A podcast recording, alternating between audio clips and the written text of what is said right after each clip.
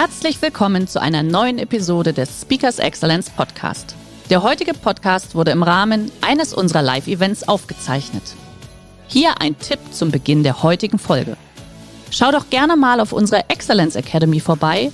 Hier findest du rund um die Uhr eine große Auswahl an exklusiven Online-Videokursen von hochkarätigen Speakern. Den Link dazu findest du in der Beschreibung. Jetzt aber viel Spaß beim Anhören. Sagen wir, also wegen ist richtig, ne? 90 Prozent haben Angst vor Veränderung. Das ist eigentlich immer mein Thema, worüber ich eben schon äh, eine ganze Weile rede. Ich habe mich mit dem Thema Innovation einmal ganz intensiv auseinandergesetzt und er hat gerade schon eine ganze Menge über mich erzählt. Es geht aber nicht um mich, geht um euch. Und ähm, was man weniger weiß, ich war für viele Unternehmen Geburtshelfer.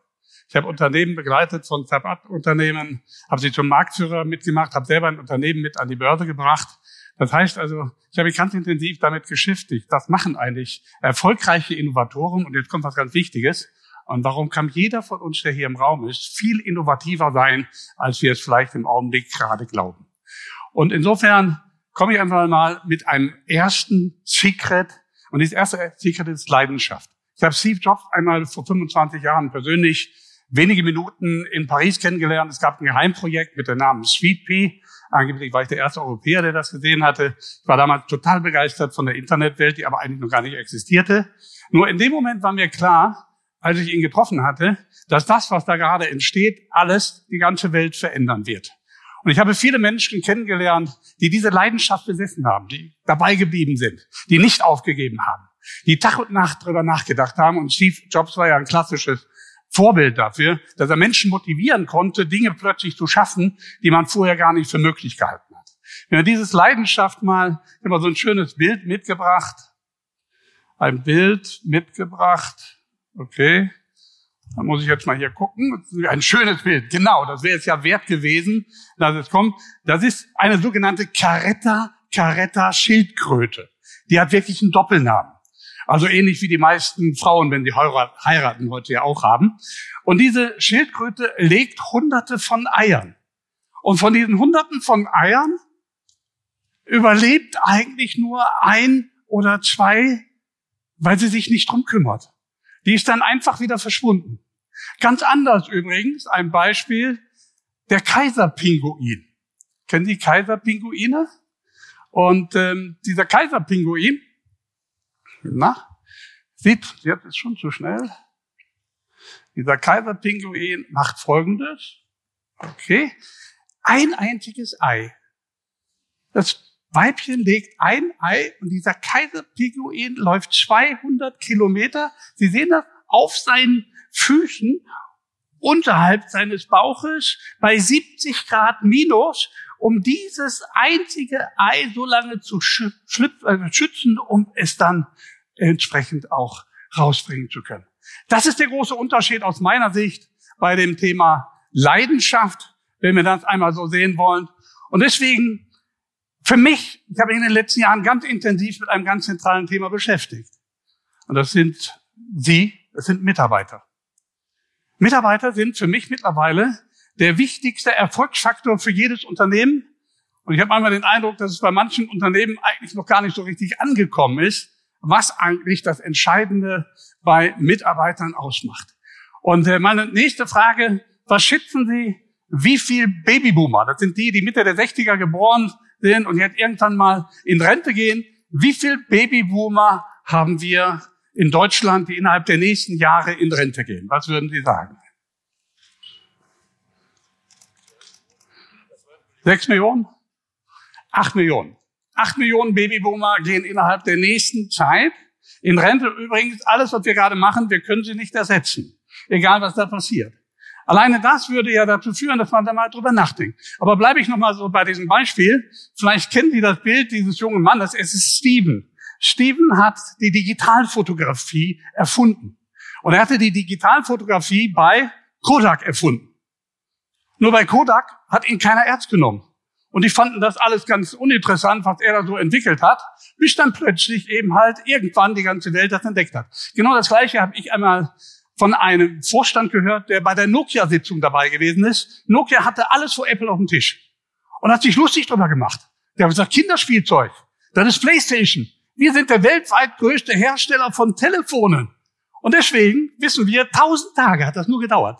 Tausend Tage und Nokia war vom Himmel da oben verschwunden bis zur Bedeutungslosigkeit und ich habe äh, immer wieder die Aufgabe, Unternehmen eben halt dabei zu begleiten. Ich habe das gesagt, meistens machen wir das mit einem Strategie-Meeting äh, bei uns im Büro. Das sind vier, fünf Leute. Und so kam die Firma Kohn und Witte, das ist ein Autohändler aus dem Norden von Hamburg, in der Nähe von Hamburg, kam dann zu und sagten, wir würden gerne uns neu erfinden, weil wir wissen, uns wird es in fünf Jahren nicht mehr so geben. Haben gesagt, kein Problem, kommt vorbei, fünf Leute, machen wir Strategie, Zukunftsstrategie, Entwicklung. Ein Tag später ruft er an sagt, das geht nicht. Wir brauchen das nicht für fünf, wir müssen das mindestens mit 50 Mitarbeitern unseres Unternehmens machen.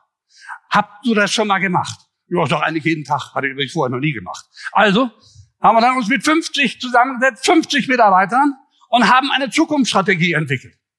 Und einer dieser Mitarbeiter saß da und sagte, wir reden die ganze Zeit über E-Cars. Warum reden wir nicht über E-Bikes, E-Roller? Alles, was mit E zu tun hat, eben halt außerhalb von Autos. Und alle waren begeistert.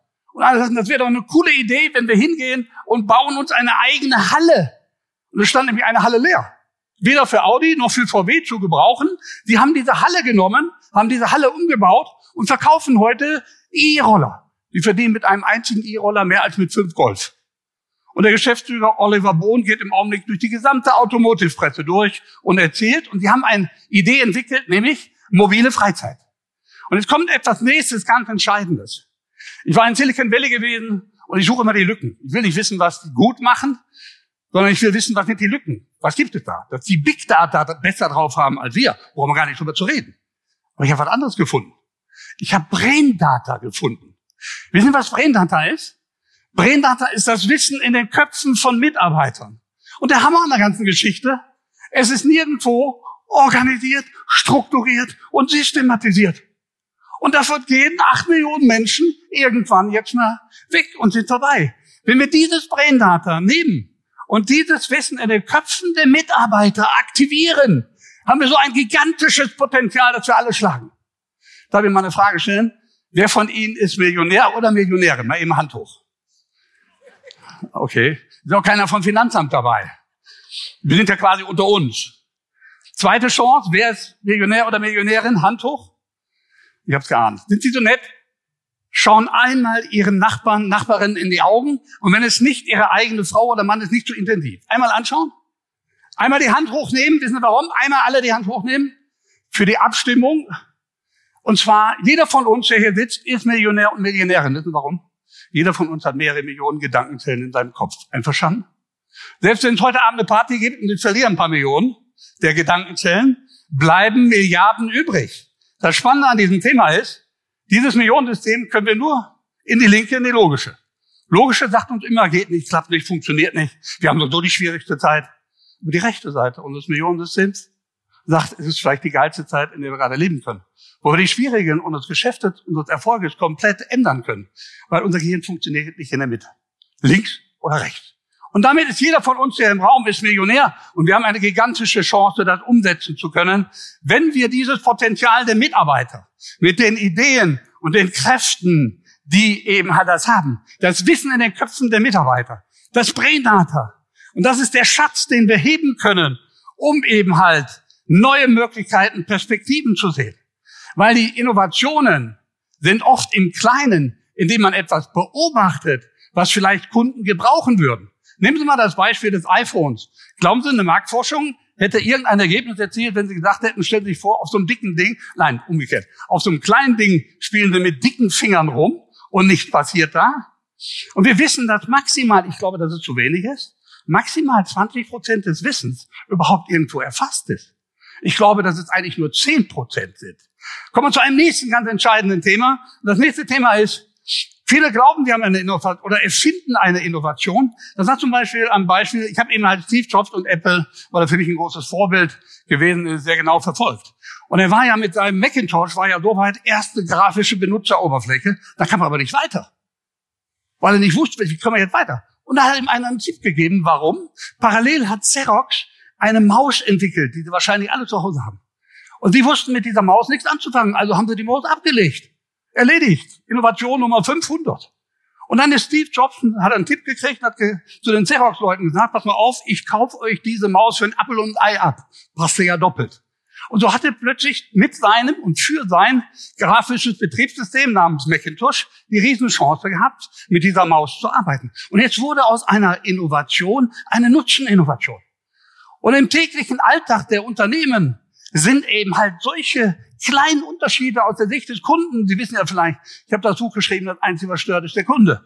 Ich habe mich genauso lange mit dem Thema beschäftigt, warum plötzlich Kunden ganz anders ticken, als die meisten glauben. Und es ist nochmal wichtig zu wissen, was ist eigentlich der Unterschied zwischen einer Erfindung und einer Innovation? Ich sage mal, eine Erfindung begeistert höchstens den Erfinder.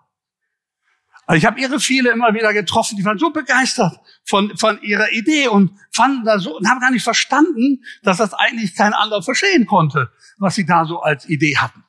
Und erst als man dann eigentlich mal so ein bisschen weitergegangen ist, deswegen ist eigentlich für mich die Definition eine andere. Eine Innovation verblüfft die Kunden. Das kann eine Kleinigkeit sein. Vor zig Jahren hatten wir einmal Horst und Grebe, das ist heute der größte ähm, ähm, Europas, 12 Milliarden Umsatz. Wir hatten den ganz am Anfang einmal begleitet und haben die festgestellt, dass die Handwerker meistens, ich will ja kein wehtun, ja nicht so ganz organisiert sind, wenn sie auf eine Baustelle fahren. So, und dass sie dann meistens so ein Zeitproblem kriegen. Und deswegen haben die einfach angefangen, ihre Lieferungen ein bis zwei Stunden nach vorne zu verschieben. Das war für Kunden, aus Kundensicht so ein Riesenvorteil, dass sie natürlich sofort darauf zugegriffen haben und den Wettbewerbern einen Vorteil hatten. Wir brauchen ja nur ein Stückchen schneller zu sein als die Wettbewerber und nur eine kleine Idee besser zu sein als die Wettbewerber, die das nicht mitkriegen. Deswegen ist eine Nutzeninnovation, das ist, ich komme aus dem Ruhrgebiet, das hört man ja auch. Österreicher fragen immer so nach, nach was ich mit Kittelbrennfaktor meine. Also, als Ruhrgebietler sage ich, was ist Kittelbrennfaktor? Aus der Sicht des Kunden auf einer Skala von 0 bis 10 oder 100? Wie wichtig ist die Lösung dieses Problems? Amerikaner haben 20 Jahre danach Painpoint erfunden. Das heißt, ist es ein Kittelbrennfaktor aus der Sicht des Kunden, das ein wirkliches Problem löst? Ist das auf einer Skala vielleicht von 9 oder 10? Dann haben wir eins erreicht. Dann haben wir unseres Unternehmen boostingmäßig in eine neue Innovationsrolle reingebracht. Ich meine damit, die Innovationen sind oft im Kleinen und nicht im Großen. Das nächste ist, wir müssen die richtigen Fragen stellen. Unternehmen, auf das ich stolz bin, dass ich das begleiten darf. Der Inhaber ist auch ähm, heute hier. Neben Zahn. Zahn ist ein marktführendes Unternehmen im Bereich Kläranlagen. Und als wir angefangen haben, habe ich oft naiv, wie ich heute bin, habe ich die Frage gestellt, ist das Wasser sauber? Nö, sagte, nicht sauber. Gibt also medizinische Rückstände. Heute könnte man sagen, ähm, Corona, ähm, ähm, alle möglichen Rückstände sind da noch drin. Man erzählt uns nur das Gegenteil. Und ich sage, kann man das denn sauber kriegen? Nö. Sagt Moment, stopp, da ist ja einer dran an so einer Uni, die wirklich für sich in Anspruch nimmt, das sauberste Wasser der Welt zu entwickeln. dann haben wir gesagt, dann sprechen Sie doch mit ihr und dann schauen Sie doch mal, was man darin in Kooperation machen kann. Und dieses Unternehmen liefert mehr und mehr sauberstes Wasser in eben halt unserer Welt, die wir dafür dringend gebrauchen können. Und so entsteht dann oft aus einer Frage, die gestellt worden ist, etwas Neues. Das ähnliches Wärmebodentechniker. Auch so eine Frage. Das Wärme, ein Unternehmen, Fußbodenheizung, ruinöser Wettbewerb. Ich sag, äh, wie geht das denn? Ja, das ist ganz einfach. Unten kommt erstmal Fußbodenheizung, Estrich, dann kommt der, der äh, Elektriker und dann ist fertig. Das hört sich ja total kompliziert an. Ja, sagt er, ist auch so. Er sagt, gibt's nicht einen, der alles kann? Nö. Äh, vielleicht doch. Und schon haben wir eins geschaffen, den Wärmebodentechniker, der alles aus einer Hand liegt. Das sind meistens ausgebildete Estrichleger, die das dann hinkriegen. Ganz wichtiges persönliche Erfahrung, als ich ein Unternehmen an die Börse gebracht habe. Kommunikation ist heute sehr viel darüber gesprochen worden. Kommunikation, lassen wir uns darüber reden. Wir müssen miteinander reden. Also es ist oft so, ich habe das mal hier erzählt, darf ich mal sagen, LBBW, ne? ist ja nicht so ganz weit weg hier. Hatte ich auch eine Veranstaltung, einen Vortrag gehalten. Da geht es um die ganze, äh, damals um, um nein, äh, nein, das war Lehmann Brothers. Riesendiskussion. Und dann sagte einer der Führungskräfte, hören Sie mal, Herr Vorstandsvorsitzender, hätte man nicht früher miteinander reden müssen? Ich sagte, wieso? Ich habe Ihnen doch E-Mails geschickt. Reden wir einfach miteinander. In dem Moment, in dem wir miteinander reden, haben wir viel mehr Möglichkeiten, uns gegenseitig, weil wir lernen am meisten, indem wir miteinander reden, uns austauschen und die Ideen entwickeln. Visionäre, Vorstellungskraft. Gemeinsam entwickeln. Es, wir, ich höre oft, das geht nicht, ich kann nicht kreativ sein. Wir können alle kreativ sein. Wir können viel kreativer und innovativer sein, als wir alle glauben. Wir müssen es nur zulassen wollen, dass es letzten Endes die Möglichkeit in uns drin steckt, plötzlich Dinge zu hinterfragen, die eben halt entscheidend sind. Kennen die Leute hier? Fraunhofer Institut. Die haben den MP3-Player entwickelt und konnten mit dem nichts anfangen. Haben später gesagt, wir haben uns überhaupt nicht vorstellen können, welchen Sinn das ganze Thema machen könnte. Da tauchte jemand anders auf. Sie kennen dann seinen Satz, one thing more, der zum Schluss dieses kleine Gerät rausholte und damit den gesamten Musikmarkt weltweit komplett revolutioniert hat, wie er es inzwischen übrigens für fünf weitere Branchen getan hat, würde er heute noch unter uns leben, würde ich einfach mal behaupten, hätte er weitere fünf Branchen revolutioniert. Warum? Weil er anders denkt. Mein Partner und Freund Alexander Hanauer, der heute auch hier ist, ähm, der auch die Präsentation hier gemacht hat, ähm, hatten wir auch eine Strategieberatung, weil er sagt, ich bin der Spezialist für PowerPoint, Charts, meine Firma heißt Partner Slides.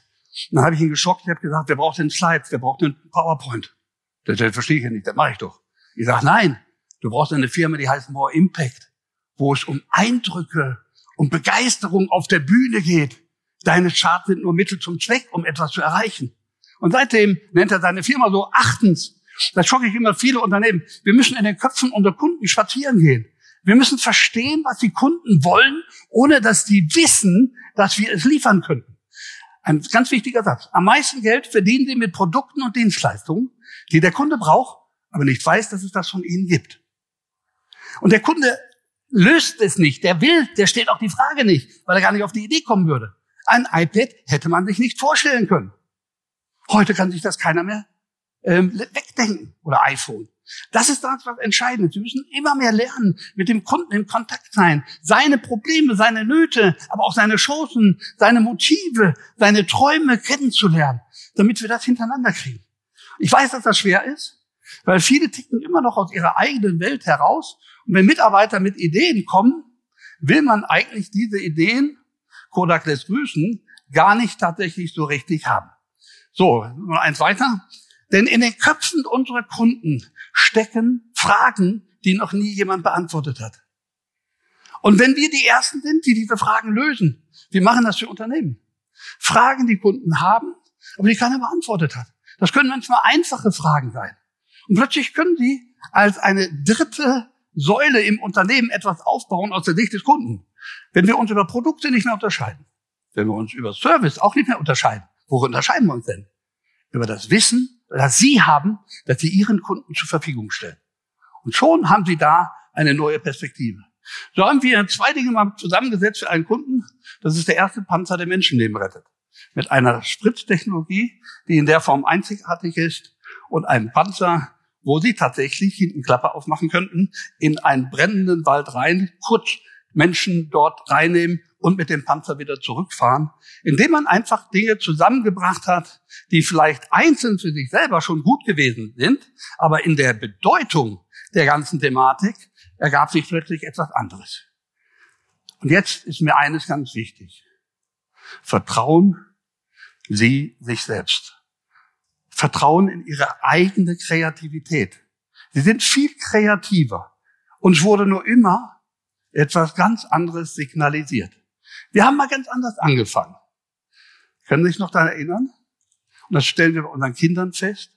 Wie wir am, am Anfang, wie kreativ, wie wir Ideen gehabt haben, wie wir gesponnen haben, wie wir Spaß gehabt haben, etwas zu entwickeln. Und im Laufe der Zeit hat man das immer weiter uns abgewöhnt. Funktioniert so und so nicht, haben wir schon mal gemacht. In der jetzigen Situation macht überhaupt keinen Sinn, das zu tun.